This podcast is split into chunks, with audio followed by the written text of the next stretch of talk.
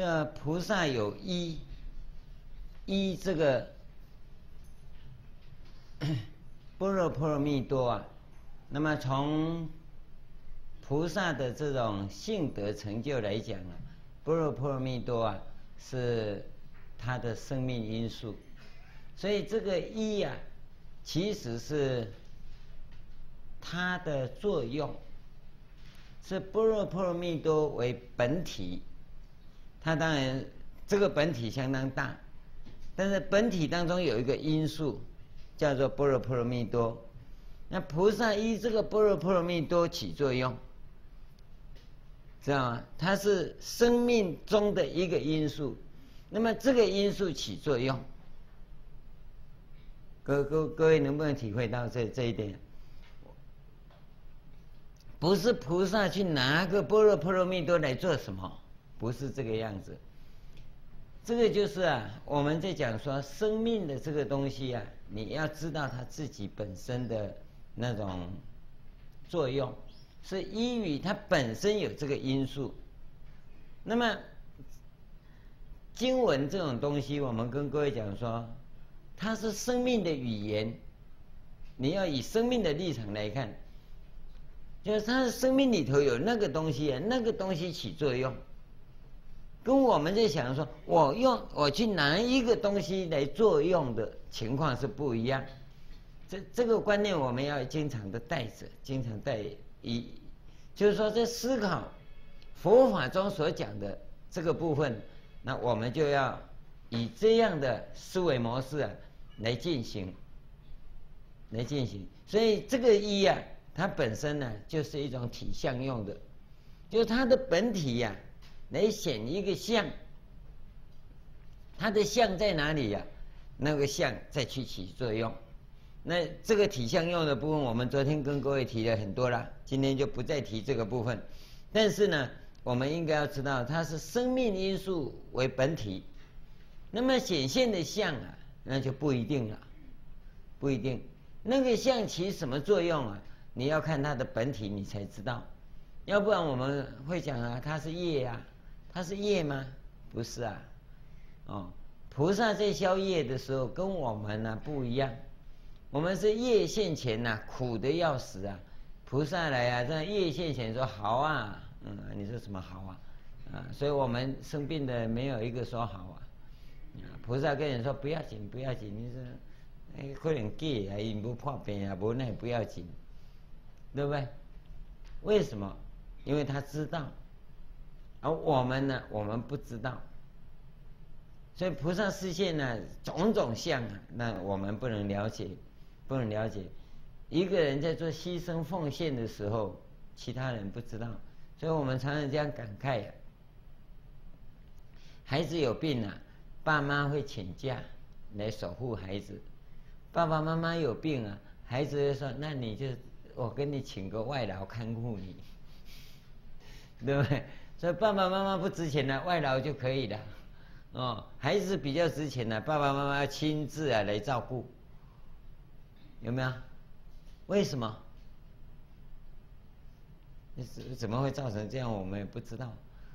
这种生命因素的存在呀、啊，各位要留意啊，要去留意。有些人啊都是颠倒了，社会上的情况颠倒了，所以你以那颠倒的心境要来看。看我们所讲的生命因素跟菩萨的生命因素啊，那就你根本就不知道人家是怎么样的牺牲奉献的，对不对？他就是把这个一切众生都当做他的孩子一样，所以他可以这样牺牲奉献。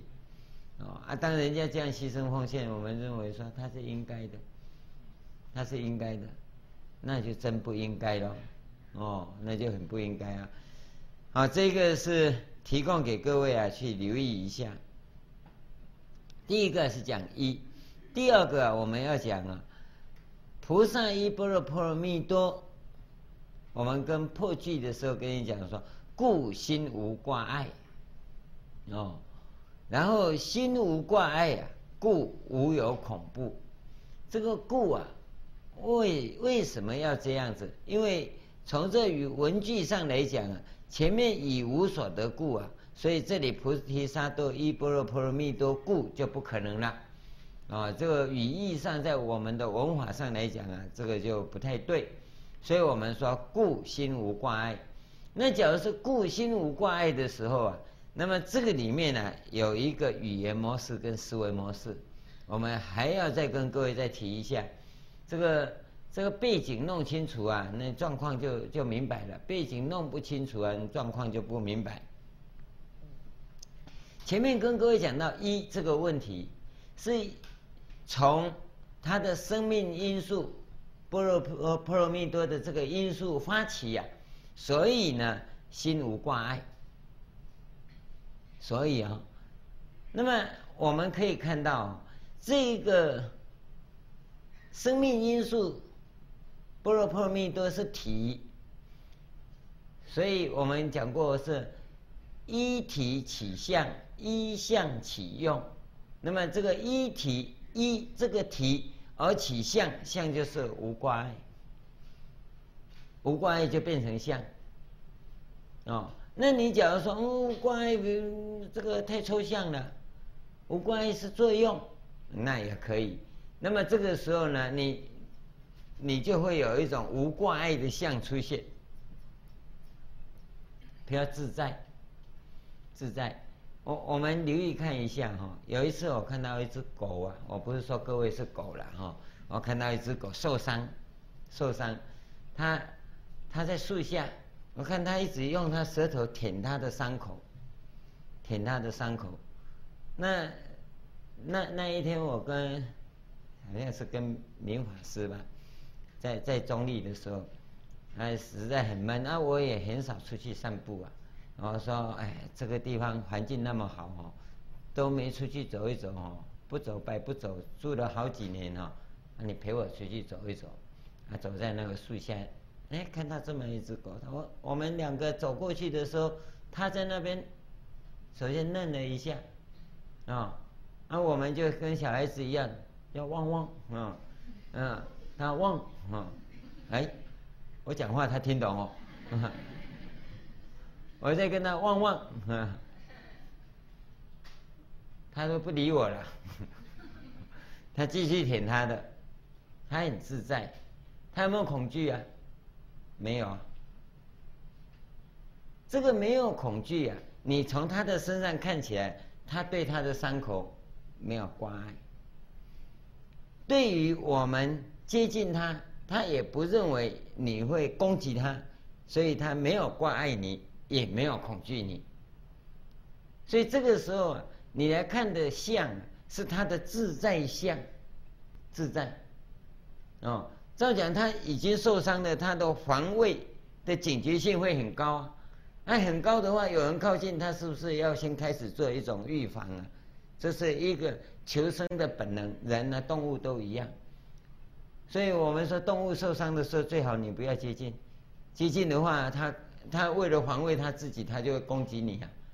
可是这个狗没有，没有。本来是想说啊，他受伤应该是帮他送去给狗医院治疗一下。然后看他那么自在，那你也不要啰嗦嘛，对不对？人人家很自在就好了。那你想想看，从我们自己来看也一样。我们有很多人，他有挫折，也有危机，可是他呢，能够很安稳的、很安稳的度过去。因为没有挂碍，所以我们说无挂碍本身呢、是相，安稳的度过去呀、是用，你知道吗？我们人生中你你要无挂碍是显象，啊你要无挂碍要怎么无挂碍？那就要依体。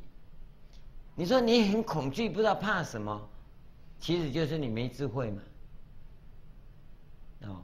啊、你在怕的恐惧的时候，就是你心里有挂碍的像出现了，因为它是生命的语言哦。你要从生命中来看，一一个人有挂碍啊，心里有挂碍的时候，你注意看，他在跟你讲话的时候，那眼睛会飘来飘去，当然不是说飘来飘去的哈，会跑来跑去的，哦，他当然也不会跑出去，反正就在这里面转来转去就对了。为什么？那那个相就出来的，它不稳定嘛，不稳定。我我们现在啊跟以前的人不一样，以前的人是人家讲话你要这样子，啊眼睛一直看下面，啊不知道是睡着了还是没精神啊，营养不良我们也不知道，哦，反正他就是这样子。以前就是说这样子表示恭敬，现在不是啊，现在人家讲话你眼睛要看着他，对不对？人家在讲话你眼睛不看着他是不礼貌，对不对？同样的你在讲话人家眼睛也要看着你。这假如你在讲话，人家眼睛不看你啊，我看你也讲不下去的，也讲不下去，因为讲话没味道嘛。啊，我在讲你不听嘛，对不对？至少现在我们每个人都是看着我，对不对？那假如大家都把头低下来，或者看到旁边去，我看我再讲下去也没意思啊。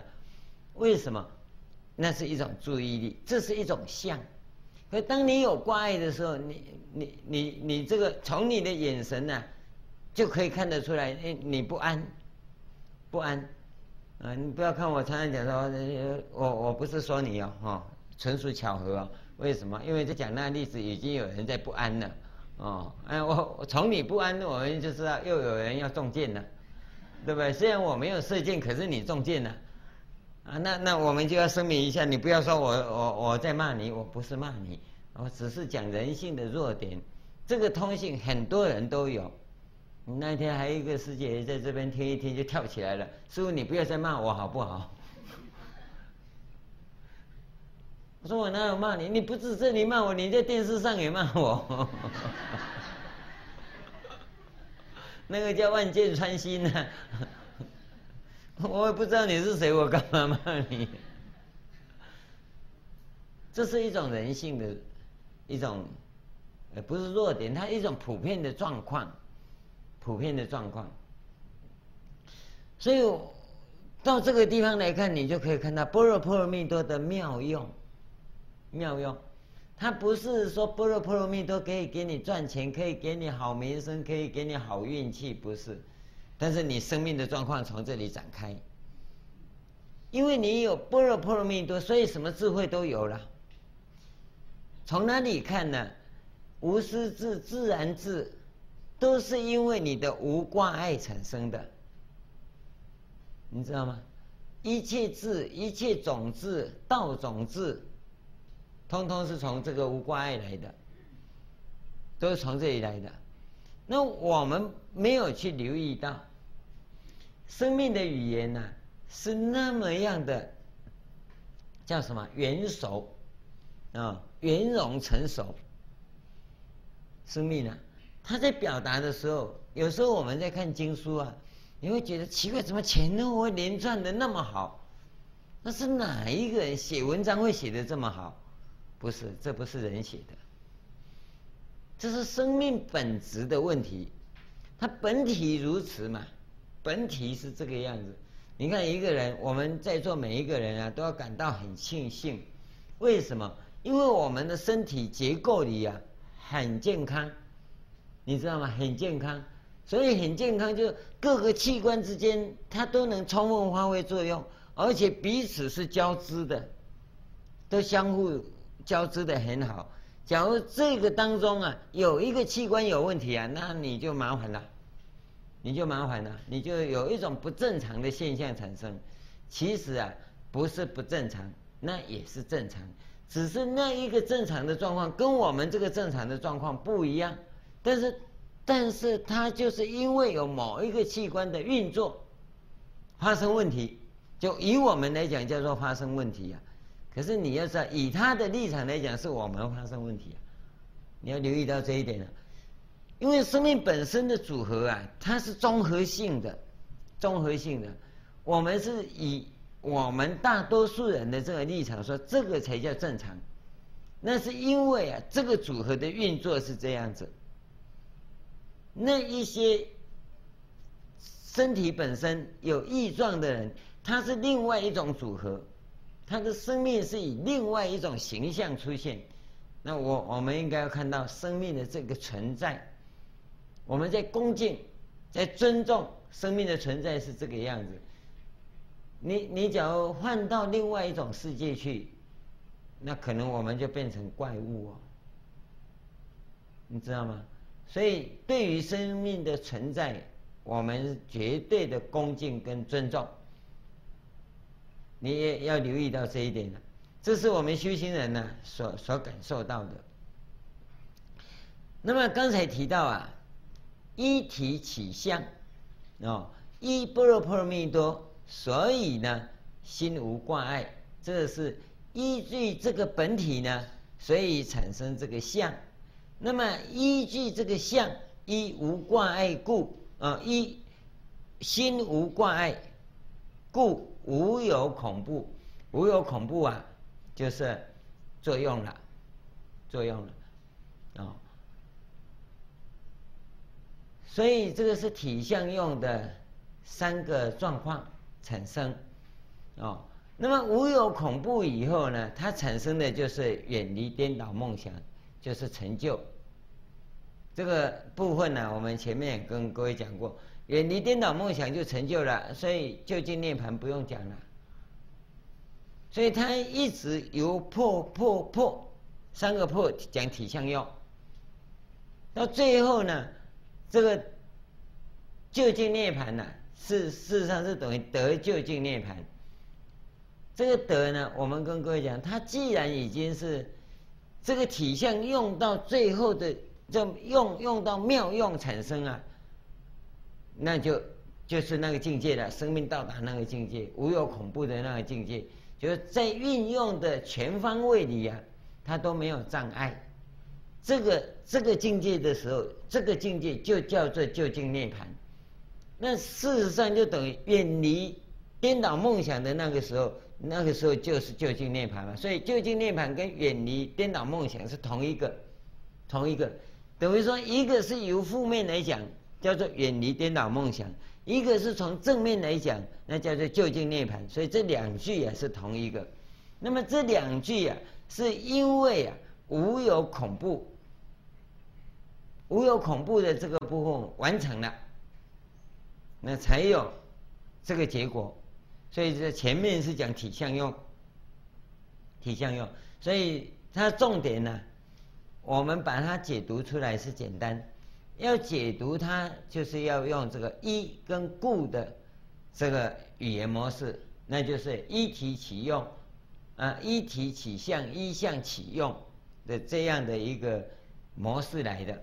那我我们可以了解到，在生命里头啊，它不依外相，不意外相，体相用都是讲生命里面的东西，有没有？所以依般若波罗蜜多。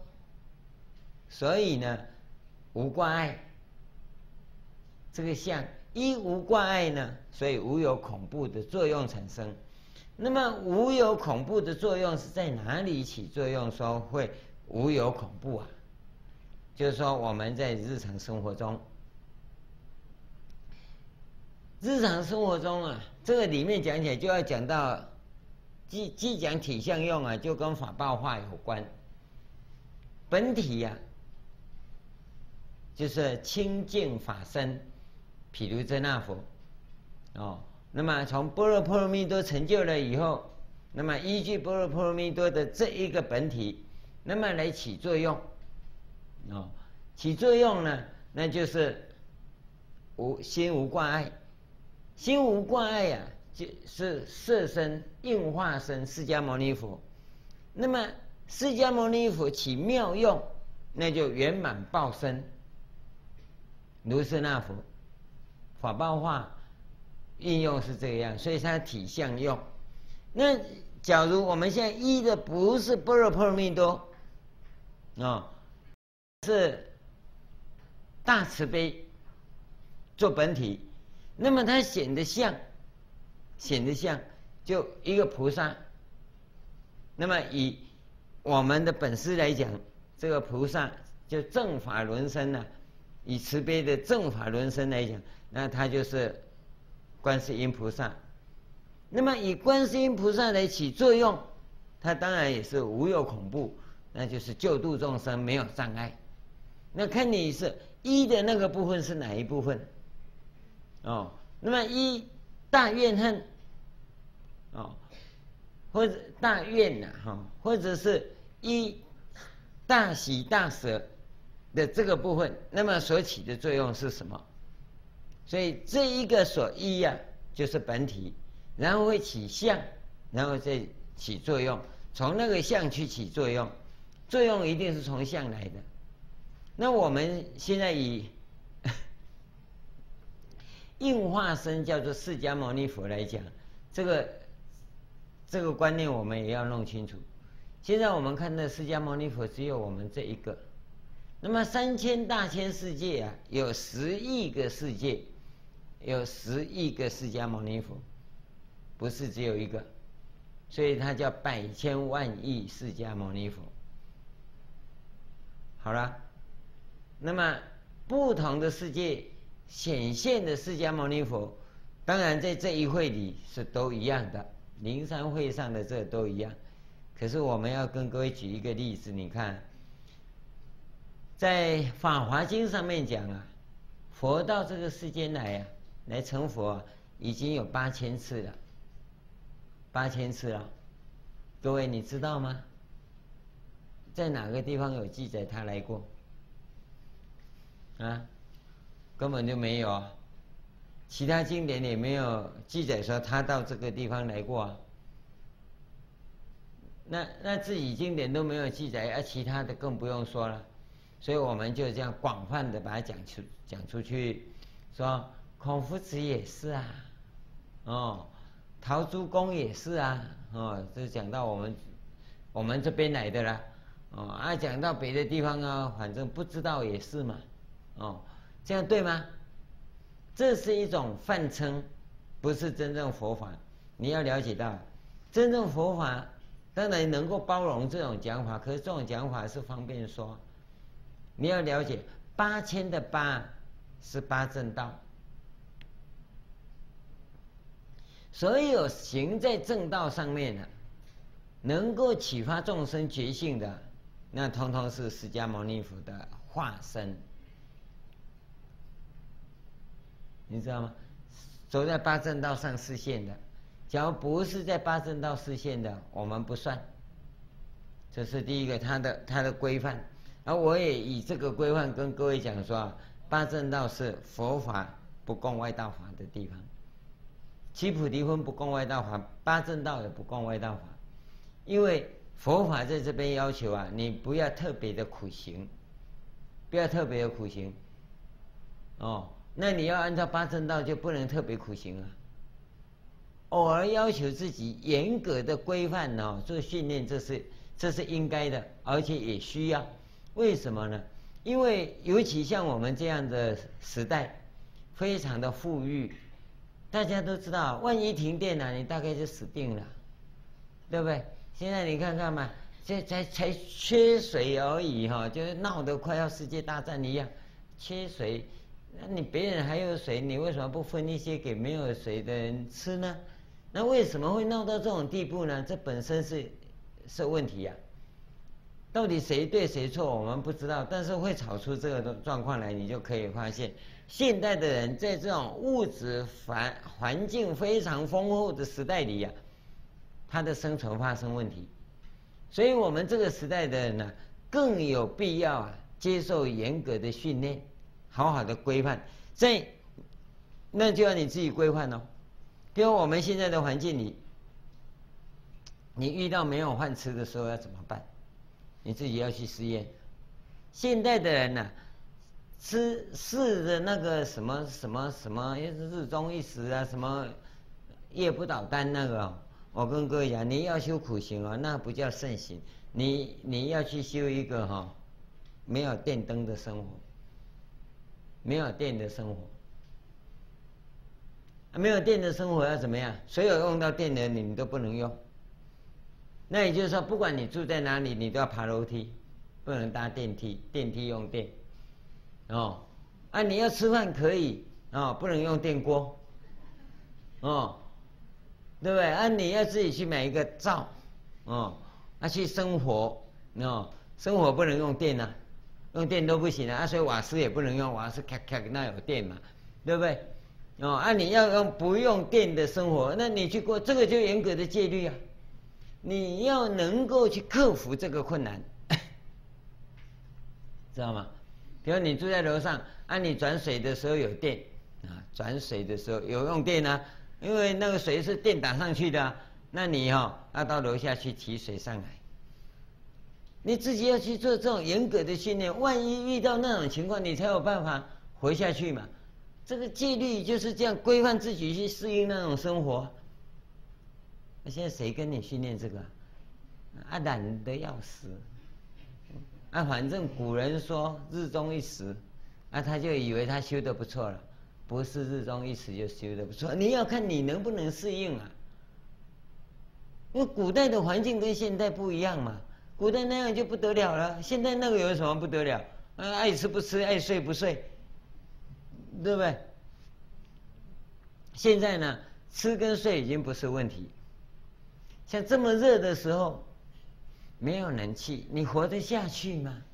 那你去试啊，就不要用电嘛，不用电，所有电的都不用，你你只要不多了，试一年就好，不要说试一年，八关斋戒就好，对吧？八关斋戒的时候不用电，那一天你来受八关斋戒，那一天不用电就好，不要点电灯，哦，所有电的都不要用，可以吗？很简单嘛，对不对？啊，你要去克服这个困难嘛。那我我告诉你，你要真的去试那个三长月哈，三长月一整个月哈，整个月都八关斋戒哈，你要有办法一个月下来，我可以跟你讲说阿弥陀佛，有够厉害。哦，假如你不信的话，你试两条戒，一个不用电，第二个不用车。不用车啊，汽车不要用哦，看你有没有办法活下去，啊，对不对？有办法吗？汽车不能用，火车不能用，嗯，那你就走路去好了，从家里走到这里来听经啊，连袜子抓到阿弥倒回来。你要真的苦行啊，要真的持戒啊，从这里来的，不不要在那个哈。表面上跟持给人家看的戒，那没有用啊。像这一种严格的训练呢，有其需要，有其需要。所以我们要懂得那个语言模式的运用，思维模式的运用，然后引发的行为模式是什么？我们现在都不知道啊，语言也不知道人家在讲什么，思想也不知道人家在在讲什么。生命的东西啊，不是你大脑想象的，所以你行为你没有办法适应。修行人为什么在恶劣的环境都可以？因为他在那个时代里接受那个时代最严格的训练嘛，所以环境一变，他可以适应啊。你想想看，玄奘大师那个时候，啊，他要西行取经，听说啊，他在筹备的时候，听说而已，就有一百多个人跑过来要跟着他走。跟着他走，那些都是好名的，想说哦，要要出国旅行的，通通跟上来了，跟上来走到一半跑光光，嗯，最后一个还说啊，我妈啊，我我我妈妈生病，我我要回去看她，啊，已经走了一个多月，还要他妈妈怎么样要回去看他，为什么？因为那种严格的环境啊，很苛刻的环境啊。他没有办法适应。那现在我们在修行的时候，你能不能事先去做那种训练？一次失败还有第二次，对不对？因为我们环境很好嘛，我要破灾犯戒嘛，对不对？那不成功失败嘛？那失败也不至于死嘛？要不然那真正恶劣环境来的时候，你没有办法经得起挑战。所以伟大的行者啊，有他的原因。他必须持这种戒律，但是时代改变了，我们戒律也没有人改了，所以呢，老掉牙的持戒律啊，继续持吧。你戒新戒律还没还没定出来，所以向来的话说，古来哎新来无谢，古来无灭哦，新的戒律还没定出来之前，旧的戒律啊，啊，你应该好好的守持。那其实啊，我们已经可以看到哪些新戒律需要成立，我们应该啊朝这个方向来来进行。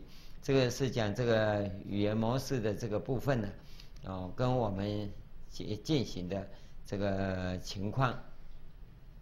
现在啊，呃，这个无有恐怖啊，我们讲完了，也没有讲完了，举一个例子而已啊，哈。其实我们在讲恐怖克服的情况，是在平常训练来的。啊，我们刚才跟各位讲持戒的这种状况啊，严格训练呐。我我是，就算我认为好了，这个持戒是一种自我的严格训练，而这一种戒，是这种条条目啊，是我们自己定的，我们自己定的。哦，那你定的要要对自己真的是一种严格训练。啊，譬如现在来讲，不用电，不用车，这这是一个严格的训练。那那我想哈，跟古代哈那个不吃饭哈是一样的，因为古代啊本来就三餐不继的，啊现在又要再训练一个真的不吃哈，那难得有饭吃又要不吃啊，这个是很很难守得住的。各位要知道，很难守得住啊。在以前呢，本来就三餐不济啊，本来就是容易死啊。啊、哦，啊，那那个那个没有关系嘛。可是问题是在啊，景气好的时候，古代也有很多景气好的时候啊。景气好的时候啊，要吃啊，因为本来就营养不良啊，现在有机会当然要多吃啊。那那个时候叫你不吃啊，那你就很难了。现在不吃，我们人很多啊，那本来就吃太多了，不吃刚好嘛，对不对？正中下怀，所以你这个。过午不食已经没有意义啊，是吧？我们不要说什么过午以后哈不用电就好了。过午以后不用电，要吃过中饭以后不用电。那那那看看到明天早上哦看到太阳以后哦才可以用电。各位去试试看，用一个严格的条件呢，一个就好来训练，来训练。这个是。修行的价值啊，同样的，我们的这种训练，只要你一再的训练，一再的展开呀、啊，那么世间呢、一些我们所恐惧的，它自然呢就会消失于无形，因为你会拥有自己的信心。很多年轻朋友，他这样问，啊、他说他很没有信心，不够勇敢。要怎么办？这个问题啊，他为什么不够勇敢？他为什么没人生会没有信心？就是他没有成功的经验，没有成功的经验。我们一个人呐、一生当中要是有两次大决定成功的话，大的决定成功两次的话，他这个人会信心十足，信心十足。第一个，我跟你讲，结婚成功的话，哈，那你会很幸福。啊、有的人结婚以后就失败了，有吗？结婚失败哈、哦，那是啊，很悲惨的事，很悲惨的事，因为他的信心会动摇。第二个啊，我们一般讲的就事业，你投资的事业啊，或者是你从事的事业不一定投资，只要能成功啊，那你也会很有信心，人生会很有信心。那假如婚姻失败啊，事业又失败啊，哦，那这就就糟糕了。婚姻成功了，事业失败了，他人生的信心还有，他不至于悲观，而且人生会很稳定。那么，假如婚姻失败啊，事业能够成功啊，他也会稳定，他的婚姻生活可以重新再来。但是啊，你发现了。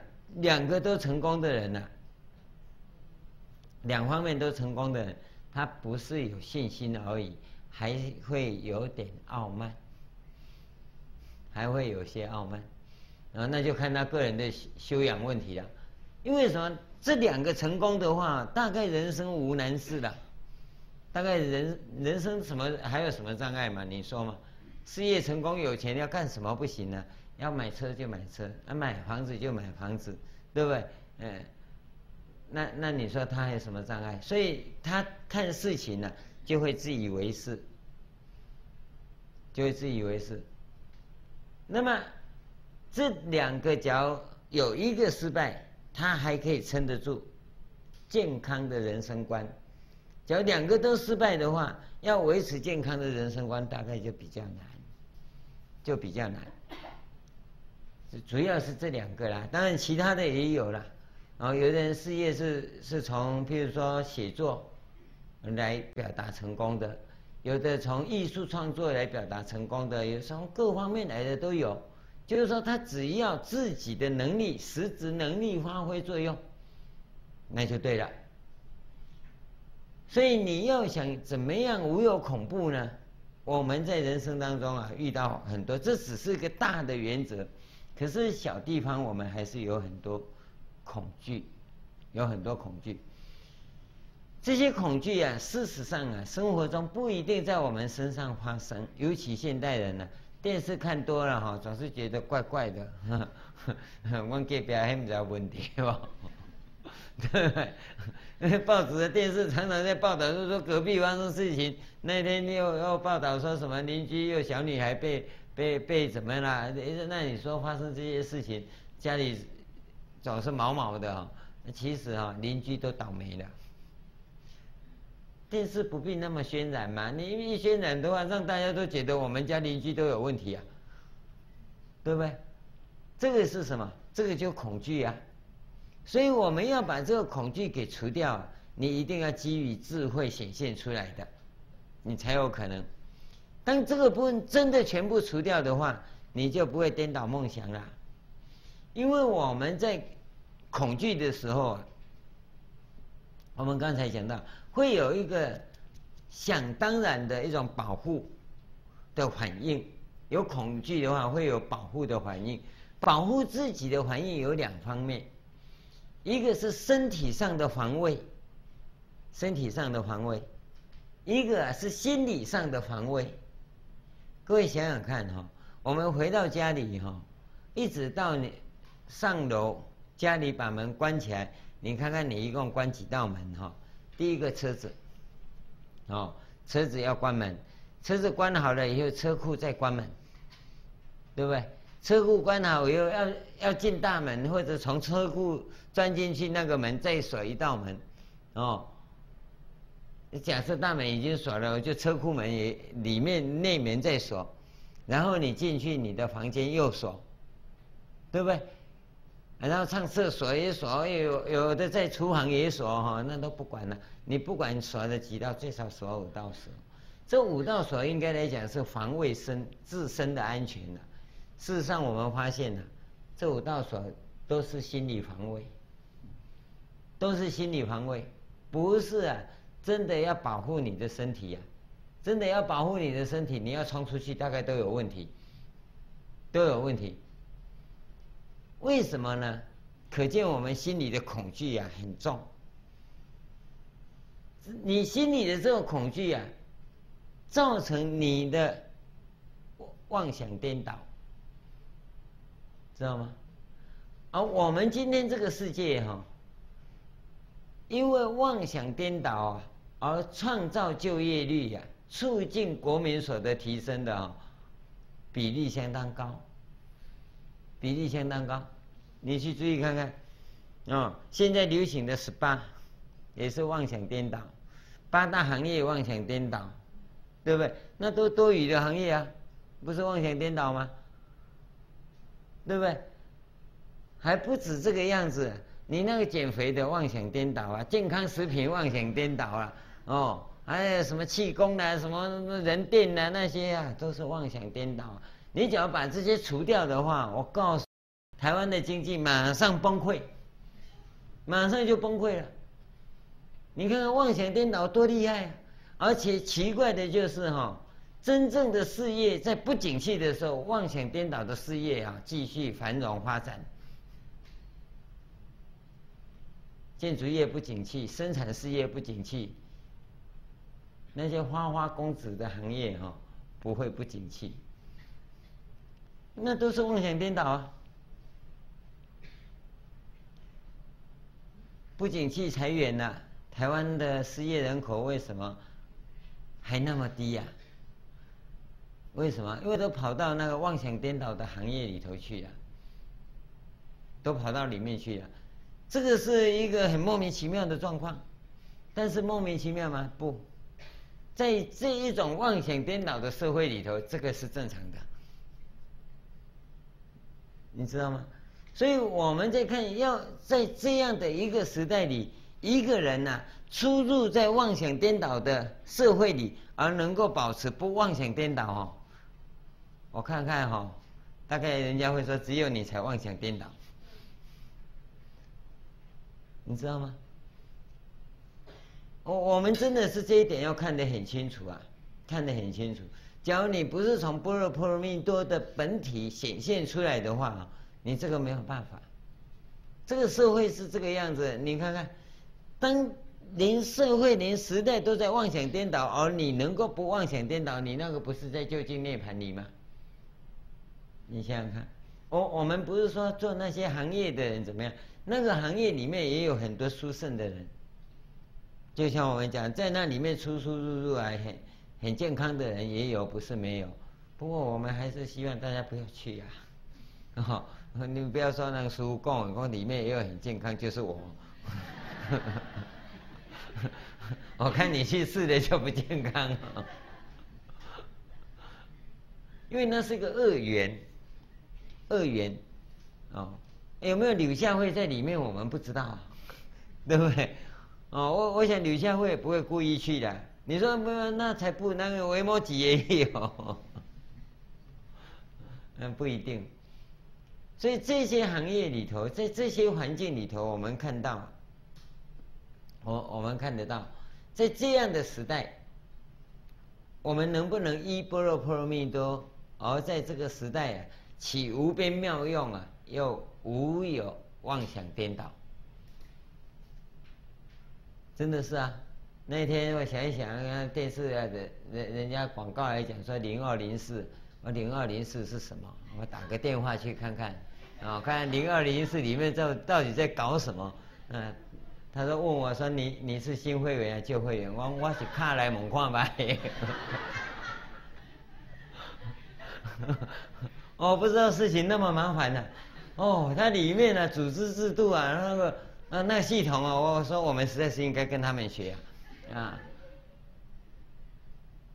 然后我电话才挂断了而已啊，他他电话马上打过来，我说哎奇怪嘞，哎那我们打过去，他马上就记录了，所以你看那种场所，你你你敢去去试吗？你才拨过去，他马上就把你留下来，留下记录了。他马上问你说：“你身份证还没告诉我。”我说：“给你身份证干嘛？”你看看，他们比我们厉害啊！我们这脑筋迟钝哦。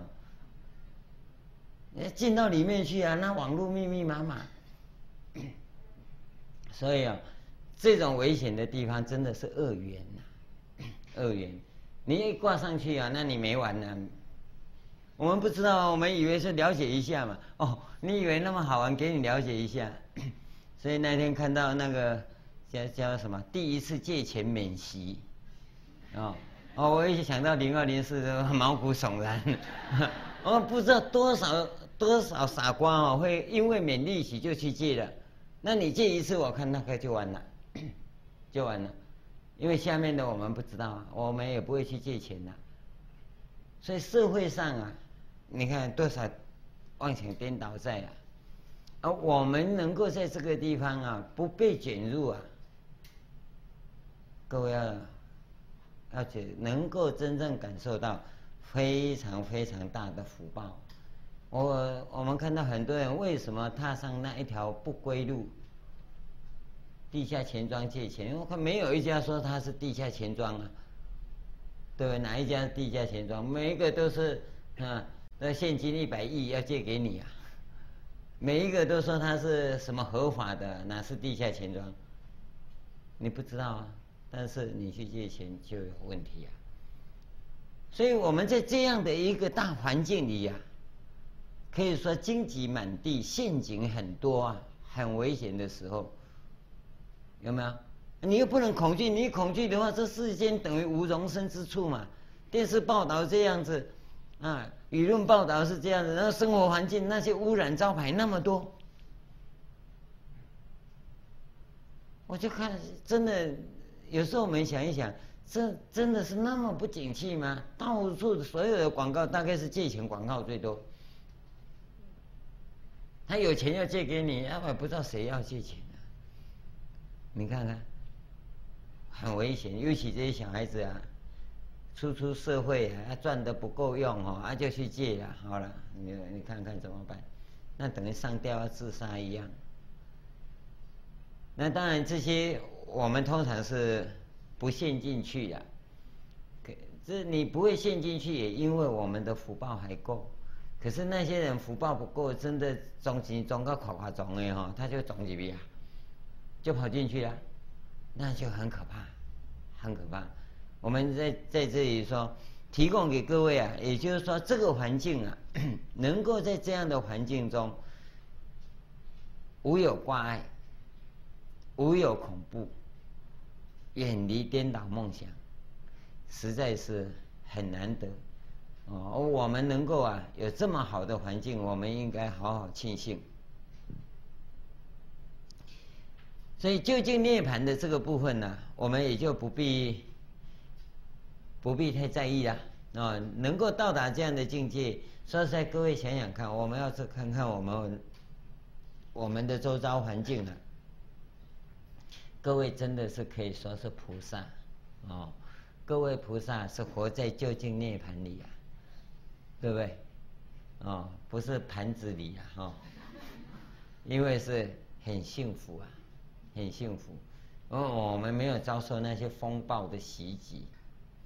哦，我们我现在当然我们也没有接触到了。我记得二三十年前那个时候，一些亲戚朋友的总经验习啊，哦，那真的是真的是恐怖颠倒啊，真的是这样。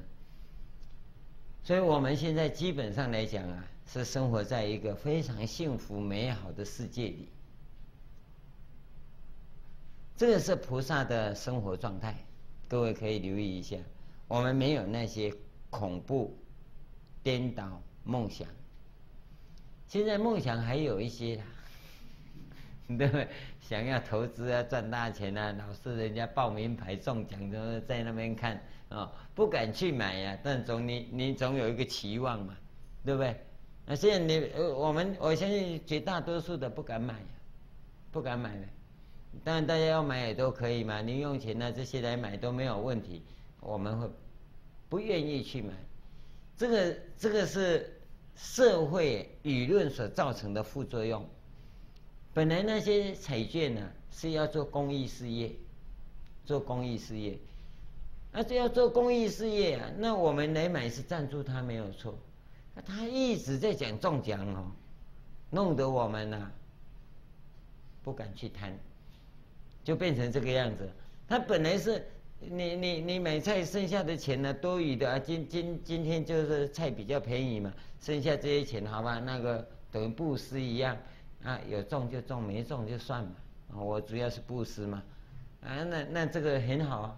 可是你这么一讲，不是啦，不一样。那天我到高速公路休息站，有一个跑出来说：“师傅，你嘛给他买一张。”我说：“师傅，给他买一张为什么？啊，一中奖嘞！你看他就讲会中奖了。”他讲说：“你给他买一张啊，行善呐、这个是慈善公益事业，我就跟他买了。可是他说会中奖啊，那你叫我中奖，那我不能做不好的示范了、啊。哦，啊，你要说这是公益事业啊，啊，大家共同来来赞助嘛，那我们当然赞助。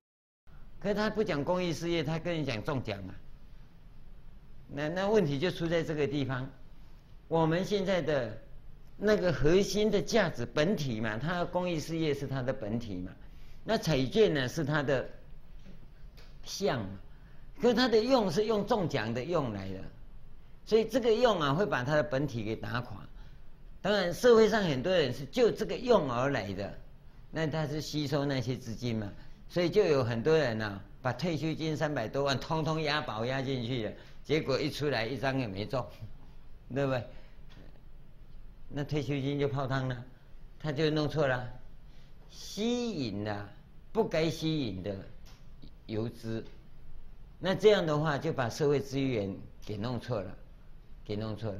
所以我我们这个地方就要能够看到，这个就是颠倒梦想。整个社会结构他就弄错了，他应该是说，这是一个公益事事业，那么大家来发起，那么有有有有那么一个奖，那中奖你不要宣扬嘛，因为主要的大概你报道那个这一次公益事业的收入多少，这样就可以了。大概有心的人呢，从这个总收入里头去换算一下，你多少比例去给人家中奖，大概第一特奖多少钱？那我我想不会有人去想那么多了，哦，那有心的人当然会去算。那我们一般人要行行善布施的人，他他都可以去进行这个部分。可是你弄颠倒了，弄颠倒了以后，那社会的资金结构就会产生变化。啊、哦，当然我们希望说这个是一个比例不大的一种情况，但是这个告诉我们，不止个人有颠倒的现象，连社会。包括舆论界、政府都有颠倒的情况，那我们能不能够都没有颠倒？各位想想看，很难呐、这个要很高度的智慧，你才有可能。那我们也期望说，从这个地方啊，来完成我们应有的生命改造。这个是从菩萨的立场啊来看的这个部分。这个是讲菩萨一般若波罗蜜多。故心无挂碍，乃至啊得究竟涅槃的整个过程，我们今天就跟各位讲到这个地方。